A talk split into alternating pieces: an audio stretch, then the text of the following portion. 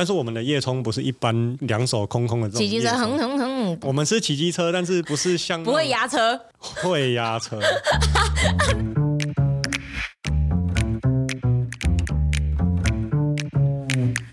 Hello，欢迎来到 Very Real 但不正经的户外平台，这里是户外人说说。Hello，大家好，我是 Alison。当你在野外、在山上、在露营，抬起头望向夜空时，整片满满的星空、银河震撼我们的感官。那你会不会跟我一样好奇，说：“哎，这颗星星是谁？银河又是什么呢？”这集呢，邀请到宇宙浪人的 Lucky 来跟我们聊聊。Hello，Lucky。Hi，Alison。Hi，大家好，我是 Lucky。Lucky 要跟我们分享到山上看星星。他的方式就会跟一般给天文人跟户外人就内容会有所不同，对不对？嗯，与其说有所不同，我觉得应该是说结合这两个不同的视野，然后去体验看星星跟爬山这两件事情。好，那 Lucky，麻烦你先介绍一下你们这个团设立的一些初衷、服务项目之类的。其实宇宙让人成立的初衷，这个说起来有点惭愧，就是没什么初衷。应该说，我们一开始成立这个团队啊，嗯，没有一开始先设好一个目标，然后才来成立这个团队去做这件事情。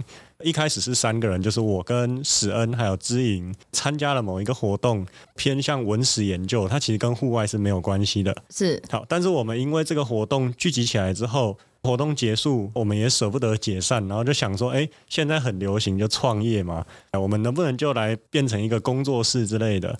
也因为成立了这个工作室的关系，我们也有跟新北市的文化局，也是做文史研究的案子，这个应该算是成立的比较接近初衷的答案了。这样，然后就慢慢演变到现在，大家各自去发展自己所好。我们其实本来就是各自喜欢做不同的事情，但是我们也希望有工作室这个羁绊之后，我们可以一起为工作室有一个共同的目标。之所以现在大部分大家认识我们都是在做户外嘛，最早最早是因为我是念研究所，然后那时候在等待毕业，我们要有期刊的发表，然后那时候期刊还在审核，通常都可能要等个半年一年嘛。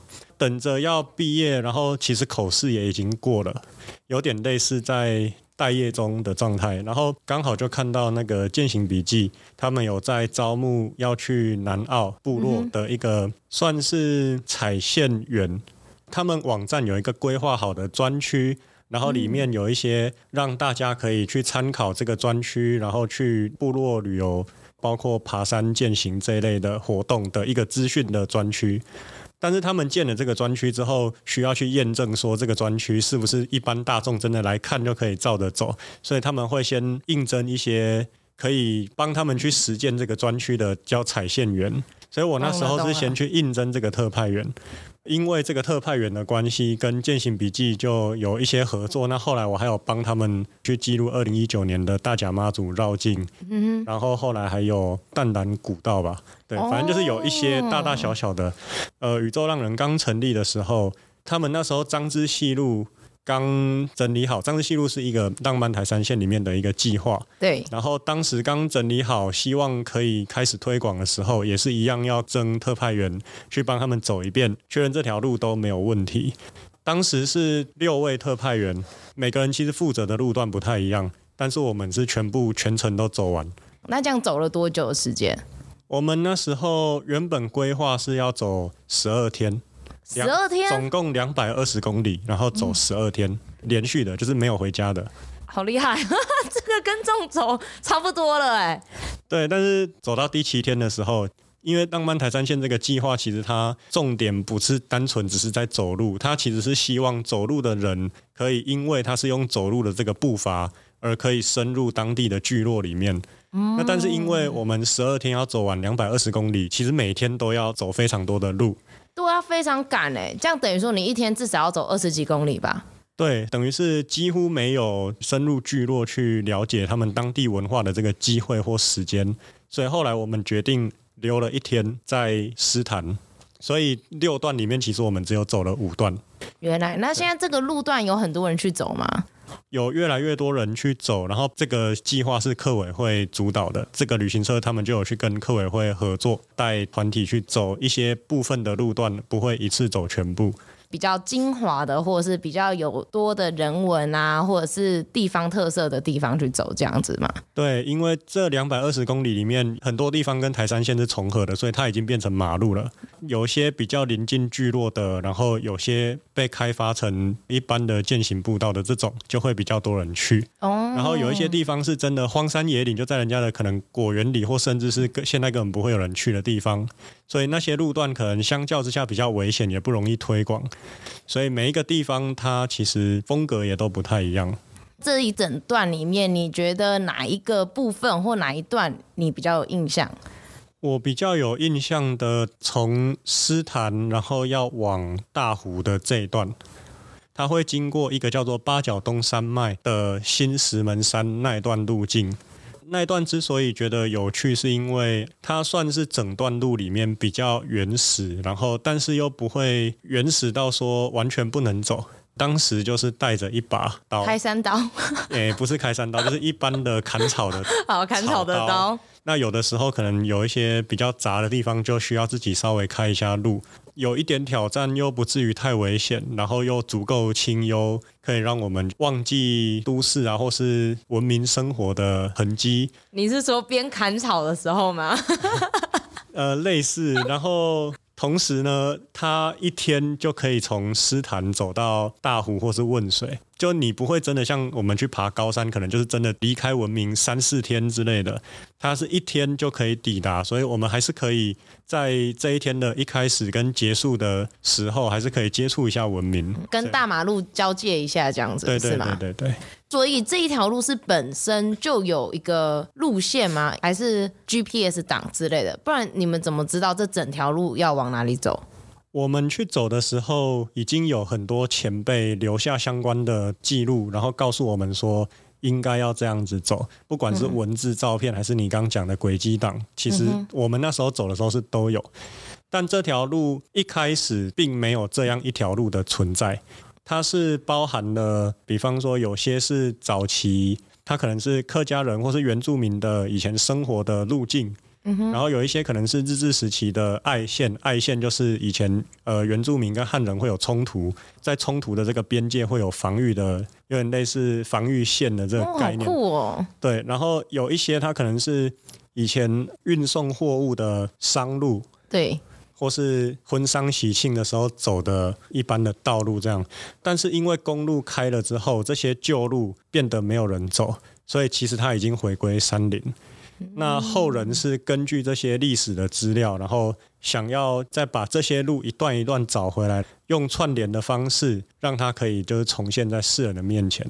所以张之细路它是一个新的一条路，但是它里面的每一段路其实它都是以前可能是有故事的。超妙，所以前辈们就是每一个人都是走不一样的路，然后你们把这一些不一样的路跟一些其他资讯整合，从头走到尾这样子。嗯，对。哇塞，好酷哦！这个是这几年台湾有在推国家绿道，哦、或者叫做长距离步道的概念，可能大家听过朝圣之路，或者是国外日本的熊野古道啊、四国遍路，类似这种。这种比较长距离，可能一走都要走很多天的。台湾这几年也是在努力的在推这一块。那最早最早，然后也最有名的就是淡南古道嘛。对，分成北中南三条。嗯，淡南古道在规模上它还是算是比较短一点的。那张之细路就是主线而已，就两百二十公里。那目前台湾到今天为止有三条国家绿道：淡南古道、张之西路，还有一条在南部叫山海圳。山海圳就是连接台江内海，经过嘉南大圳到曾文水库，经过像是茶山、达邦特富野等等的邹族部落，再连接到玉山，所以它是从海边海边，然后又到山上，走到三九五二。难怪叫山海圳，是不是有哪一个单位在推啊？我一个瞬间想不起来。对。山海镇应该是有一个什么教育学校吗？OK，你说的这个应该是民间的倡议组织，它叫千里步道协会。民间去倡议，就想办法说服政府去做嘛。那他们就是那个民间单位。嗯。哦，原来。对。好，我们要拉回主题，践行笔记这个张之西路的企划，又让你们三个人一起走这段路是吗？也是因为张之西路的这个关系，我们就开始越来越往户外走。那我们这一集是讨论到山上的星星，是因为我们的 Lucky 本身是对这方面非常有研究，对不对？年纪比较相对小的时候就有接触天文。我想说相对小是怎样？现在年纪很大哦。没有啦，是我的意思是说跟其他人比，嗯、因为可能大部分可能是高中或是大学，嗯，可能大学以后啦。对，大部分那。其实我很小的时候就已经对天文、宇宙这些东西都有兴趣。上了高中之后就开始有社团嘛，就加入了天文社。因为我的兴趣就是我想要做天文研究。那后来研究所我就是做天文研究，做宇宙学这样。所以这个算是我的兴趣，也同时是专业。哇塞，那这样问你就对了。那就请 Lucky 用三个形容词形容天文跟户外活动的关系。讲户外活动的时候，可能因为我自己是比较常在爬山，所以可能它都是比较偏向登山的面向了。好，那我觉得呢，在我的印象里，就是第一个就是很冷，很冷。看星星呢，也通常会去高山上面看，到晚上一样很冷，所以我对他们的共同的印象就是哦，很冷。等一下，你说很冷，我总觉得好像有点废。好，算了算了，我不能这样攻击来宾，有没有？没有，我 我跟你说，很冷是真的，因为我们晚上出去操作望远镜的时候，哦，你知道望远镜在晚上什么零度的气温，它就是个大冰块，然后你要徒手去操操作它之类的，嗯、对，就是拿着冰块在那边转，然后好几个小时，真的是很冷。很冷。然后你又不能戴手套，因为戴手套就可能会操作不灵光之类的。哎，可是如果你在平地没有办法赏星星吗？海边啊，没有光害的地方，应该也可以吧？海边可以，但是在台湾相对难，因为台湾的平原地区就几乎都是都市嘛。哦。那另外是在海边跟在山上观测条件是不太一样的。怎么说？在海边它湿气比较重，大气比较厚，那我们看天文的东西光都很微弱嘛。所以这些。平常我们可能不太会在乎的这些天气现象，对于这些很微弱的光来讲都很敏感，所以我们到山上看星星的时候，那个条件就是先天比低海拔的地方好，好，嗯，好很多，不是好一点。好，那第二个，第二个我觉得是很重，听起来也很废。但这也是很现实的，因为比如说，你说器材很重啊？哎、欸，真的真的，那器材动不动都二三十公斤。你想想看，脚架，然后我们有一个东西叫赤道仪，赤道仪是为了让望远镜，因为我们知道星星，会有星轨，会东升西落嘛，对，所以它在天上会跑。那我们如果拿望远镜看天上的时候，那如果望远镜的视野又很小，那你是不是看到星星在在里面就会跑很快？所以我们就需要有一个东西可以载着这个望远镜，然后让这个望远镜可以跟着星星跑。看的时候，星星在视野里就不会动。嗯，它就是会跟着那个星星走。其实它那个星星在跑，可是它就帮你跑，帮你追踪它。对，那个东西里面有马达，而且它要载望远镜。望远镜是一个有重量的东西，所以那一台机器本身就很重。所以你们曾经搬过这么重的机器到哪个山上去观星星？当然不会搬去什么山顶之类的，可能就是搬到一些比较不容易受到车子影响的地方。那可能五十公尺、一百公尺，但是就是很重，二三十公斤。然后你又不可能拿登山包去背它。像我们爬山，我们还有登山包嘛？对。我们搬那些器材的时候，可能就是一箱一箱用提的，又没有那么好的搬运的系统。那假如说在高三好了，你有什么推荐？一般我们这种普罗大众观星星的器具，我觉得一般的双筒望远镜就是用手拿的那一种就很不错了。哦，就很不错了吗？对，就很不错了。那如果你说它那个星星会跑怎么办？你就头就在这一直动一直动。反正你手拿着就是随时可以跟着啊，而且双筒望远镜的视野比较大，所以它在里面跑动相对不明显。OK，所以就是一般的那种望远镜就可以了。但就是不要买那种夜视那种很废的那种，去望远镜或者光学行买一些稍微有品质的望远镜，可能会有一点小贵啦，对一般人来讲。但是如果真的有兴趣的话，它是一个不错的入门。可是重点也还是要我们看得懂星星，对吧？嗯、不然你带、当然是看得懂，会投资起来会觉得比较比较有效益，对对对，对，比较有收获的感觉，不会觉得呃钱不知道掉哪里去这样。好，那第三点呢？第三点，我觉得就是很起笑吧。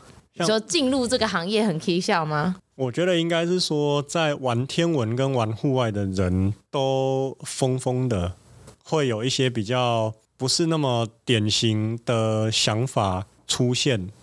当然还有行为上的啦，比如说像我们以前玩天文的时候嘛，天文都是晚上行动，就常常会演变成夜冲啊，尤其大学生就是很喜欢晚上跑出去。但是我们的夜冲不是一般两手空空的这种，骑机车哼哼哼，不是那种。我们是骑机车，但是不是 不是像不会压车，会压车。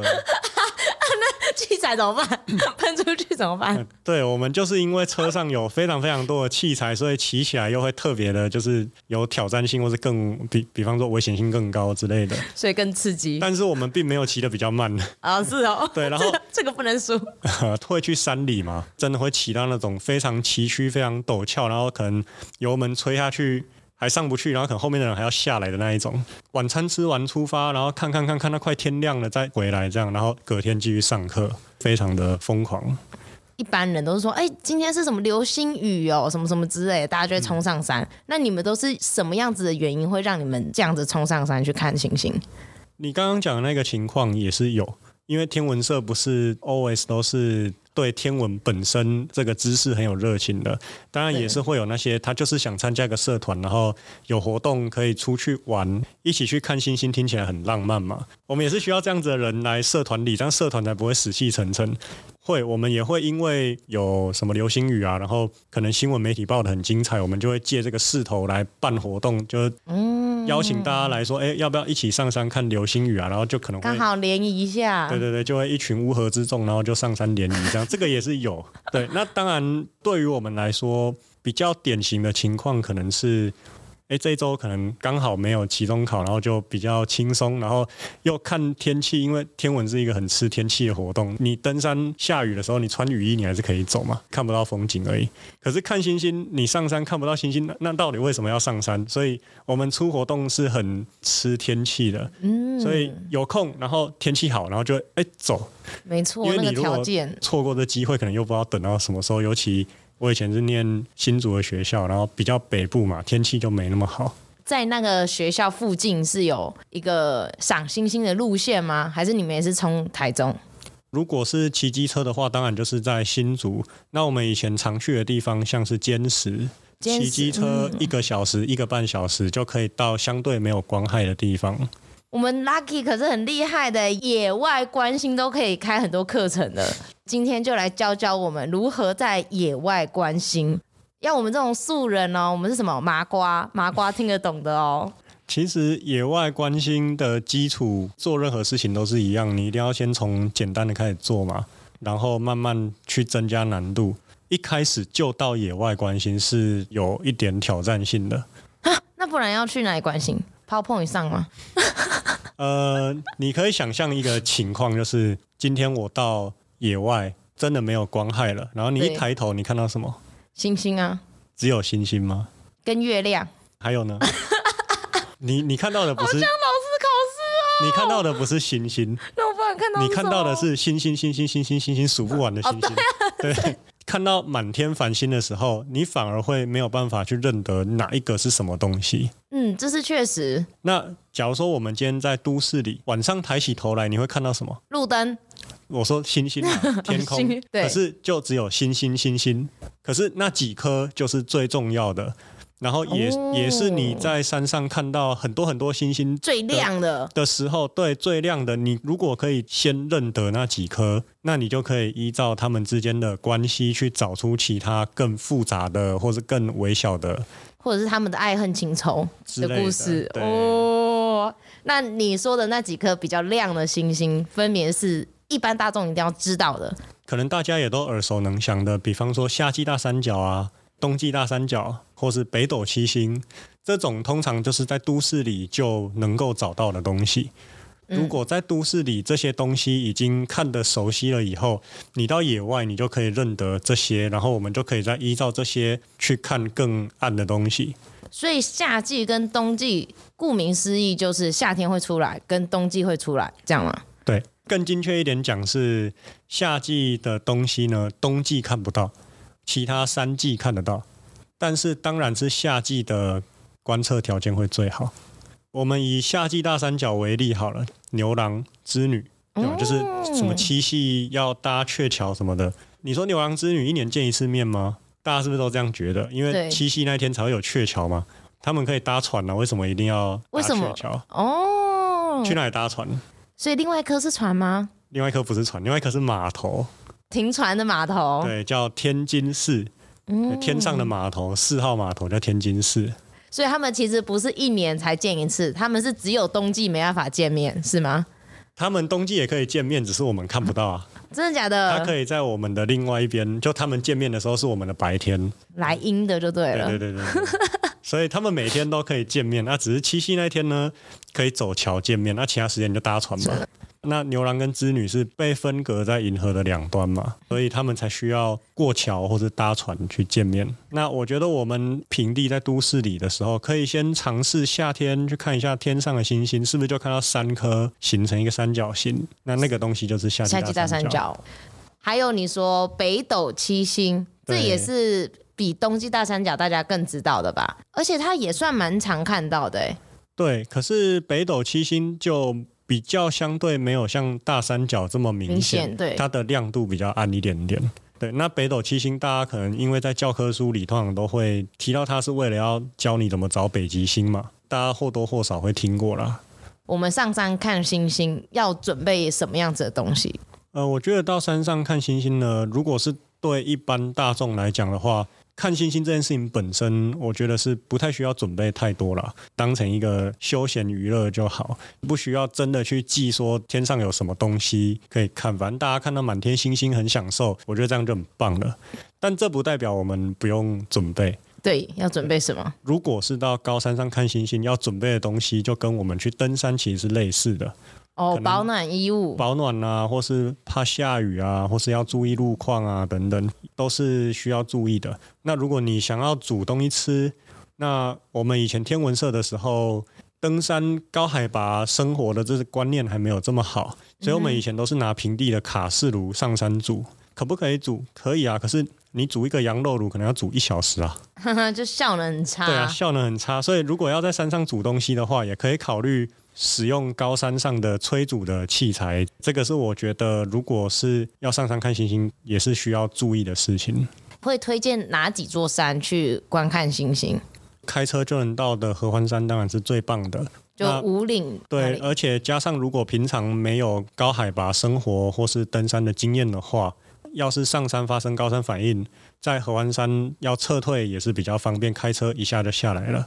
而且我们刚刚还聊到有一个叫做暗空公园，对，它其实也是关心条件很好的星空，同时另一方面也是一个倡导，就是说光害也是对于自然环境的一种污染。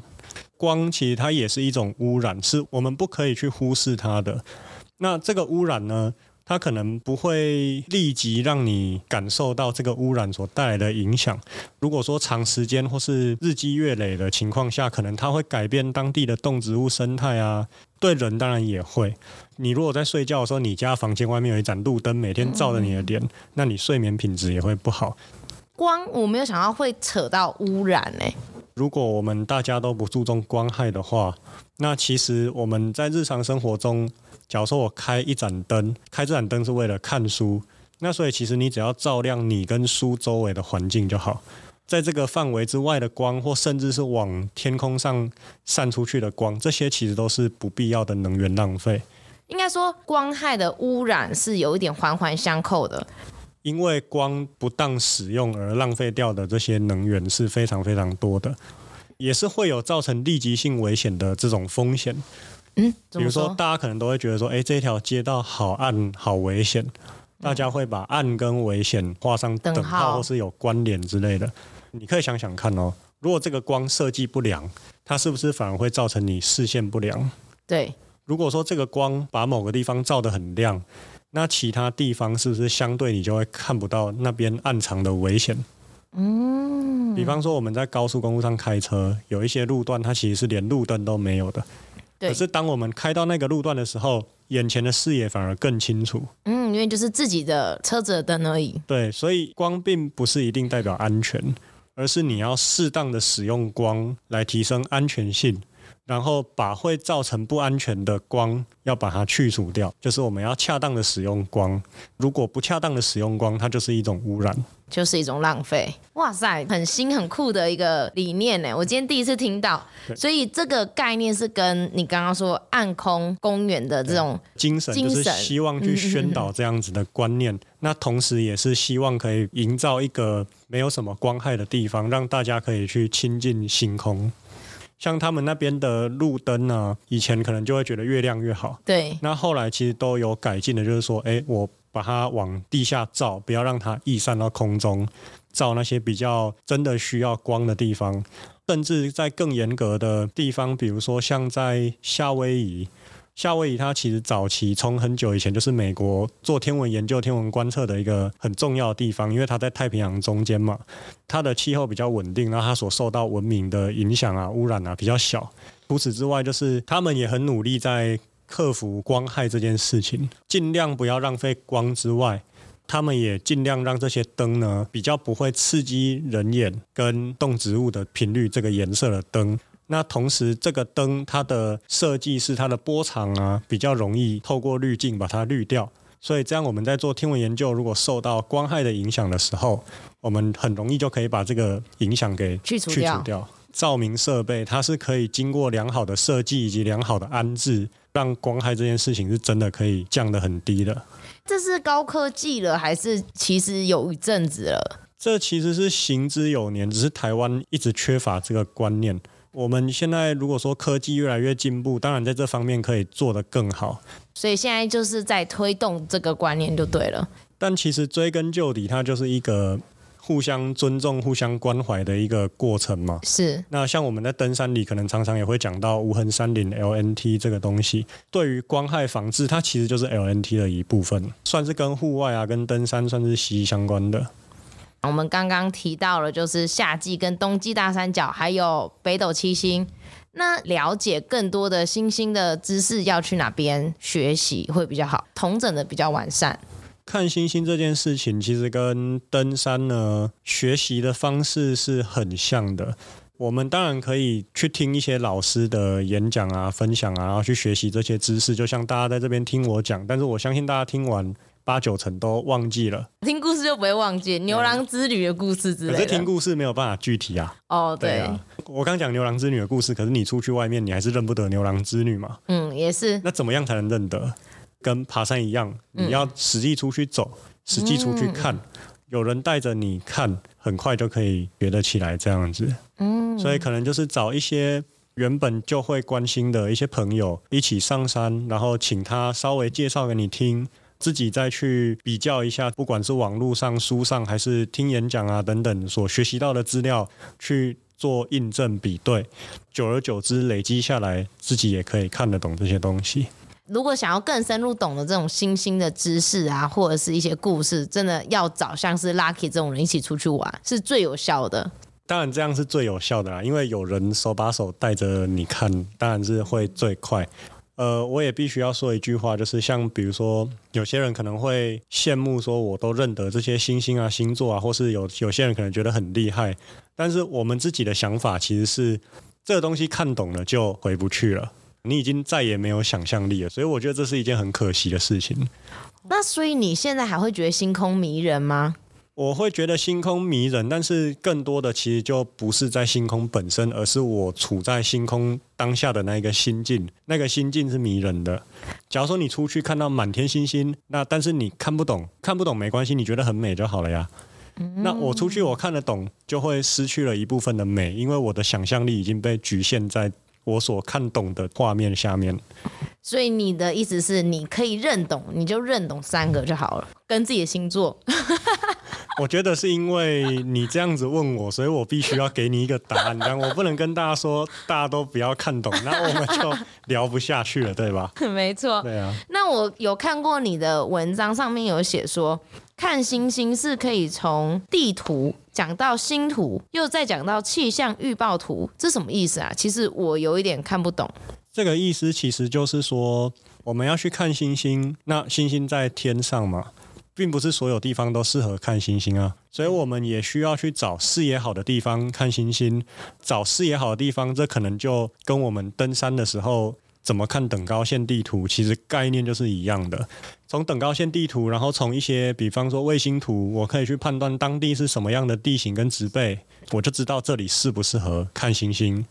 当然，我可以如果我需要再更进阶一点，我可以呃去计算出。它到底遮蔽了多少天空？然后我可以去比对星图，知道哪些星星是有被遮到，哪些星星是可以看到。这是可以计算的哦，是可以的啊，可以计算。而且它几点出来，几点下去，这个其实软体都可以查得到的。气象预报当然就是就是气象预报，天气好，嗯，我懂我懂，嗯嗯嗯嗯。所以这句话的意思是说，呃，星图、地图跟气象这个东西，是我们出去看星星的时候需要事先做的比较具体的功课。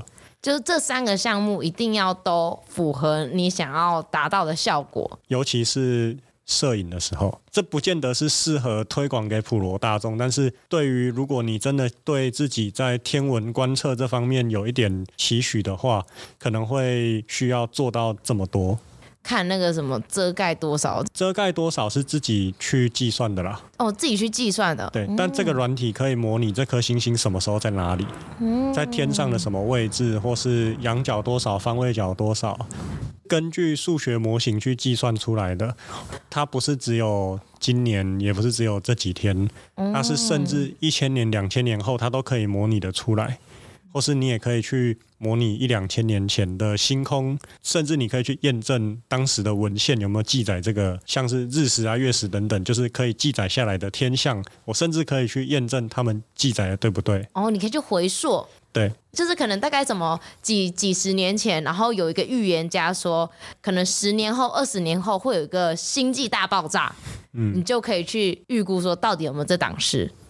应该说，我们常常规的天象啦，这个创世纪可能没办法，像日月食啊，或是哪一颗星星在哪里啊，或是对对对对。对，或是其实天上的星座的形状是会变的，两千年后它变成什么形状，我是可以透过这个软体模拟出来的。软体只是在让使用者可以更直观、更简单的去了解这件事情，但是其实这些东西背后就是数据嘛，而这个数据都是科学家用电脑很容易就可以算得出来的。这就是高知识分子跟我们这种一般人没有办法聘比的脑袋。其实你叫我算，我也不会算，我也是查软体，这个是另外一个专业了。真的觉得那个都太厉害了。人们是很依赖星星生活的，大家最依赖的是太阳嘛？比如说晚上就要睡觉啊，白天就要起床啊。古代农业社会，或其实现在也是有，就是会依赖月亮，因为月亮是对于农业发展是一个很有用的周期。我举个例子，比如说古埃及人。他们以前尼罗河会季节性的泛滥嘛？他们怎么去预知说，诶，尼罗河要泛滥了，这个季节要到了？就是看天狼星如果出现了，代表这个季节要到了。天上的星星的运行，其实跟人类的生活是息息相关的，包括我们所用的历法呀、二十四节气啊这一类的东西，它其实都是跟星星如何运行是非常有关联的。古代人没有文字的时候，他们都是靠着这些星星的位置跟一些方位去判断。不见得是没有文字，就有文字也可以。他们判断的基础，像我们现在预测自然现象，就物理学嘛，嗯，就我们可能会去学一些科学，有一些公式。那以前的人也有啊，只是以前的人不是我们现在这些 X、Y、Z 这些东西嘛。以前的人可能就是天上的星星如何运行。以前的人会因为看到了某个天象的发生，就觉得说：“哎，你这个皇帝做的不好，该下台了。”哈，真的会有这种？这是，这是有的哦。哪一个皇帝这么衰？其实蛮多的啦。是哦。像比如说，有一个最有名的现象，就是火星。火星它跑的规律是跟恒星不一样。当他跑到现在讲的天蝎座附近的时候，然后他刚好又停留在那边的时候，这个现象在中国古代叫做“荧惑守心”。就是心脏的心，对，因为天蝎座的头部以前在中国叫做星宿，宿就是宿舍那个宿破音字。那荧惑守心，荧惑是火星的意思，嗯，所以火星跑到星宿的那个地方停住，就叫荧惑守心。中国古代人认为火星是一个不吉利的东西，可是他们看得到火星吗？他们看得到啊，火星是肉眼看得到的。哎，这个我也不知道哎。对对，至少有五颗行星是肉眼看得到的。就是你说前面这几个嘛？对，就金木水火土。嗯，对对，就这五个。火星就是其中不吉利的代表。他们天上也有贵族住的地方跟皇宫什么的。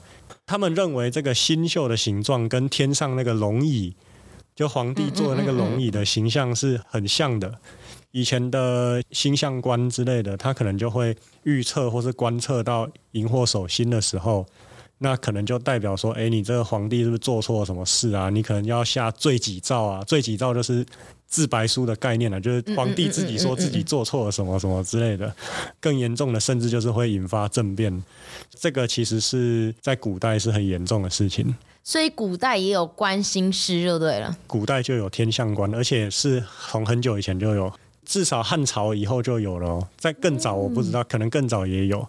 那所以像我们现在的一些占星术，会不会也跟天上的行星啊什么有关？因为我也常常说，哎，我的太阳是哪边？我的月亮是谁？对，其实这些东西的依据也是跟呃星星的运作有关。经常讲的，我们是什么星座嘛？我们是什么星座的这句话，其实在讲太阳星座。嗯，对。那太阳星座的意思是你出生的那一天，太阳在哪一个星座的位置，那个星座就叫你的太阳星座。星座。但是，比方说像天蝎座好了，天蝎座所对应到的生日可能是十月底、十一月上旬嘛。但是，我们今天天蝎座在十月底的时候，太阳真的有在天蝎座吗？答案，没有吗？答案是没有。为什么？具体我不确定，但总之是冬天，就是不会是十月底那个时候。那这个原因当然是因为地球有另外一个现象叫做岁差，或者叫做进动，物理现象叫做进动，产生出来的结果就是会有岁差。嗯。那这个岁差就是会导致我们今天所看到的太阳什么时候在什么星座，跟当初定出这个人的星座的这个年代的时候，两三千年前的古希腊时代是不一样的。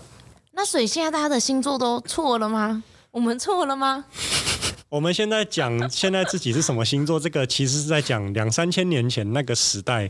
哦，所以其实我们说不定不是那个星座。所以现在也有一些占星师，他是就是已经把它校正过后之后来计算的，也是有。哦，真的哦。嗯好，那这集呢就非常感谢 Lucky 来为我们分享，来我们聊聊。对于宇宙让人工作室，也可以在 Facebook 跟 IG 上面搜寻哦。非常感谢你，谢谢 Lucky，谢谢艾莉森邀请，感谢感谢，拜拜，拜拜。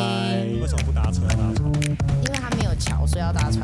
那为什么要有桥？有桥人就可以走过去啊。那路不能走？他们的天空有路吗？你问了一个很好的问题。因为这个一定大家都听过嘛，叫银河。哦，银河哦。对啊，天上那条河叫银河。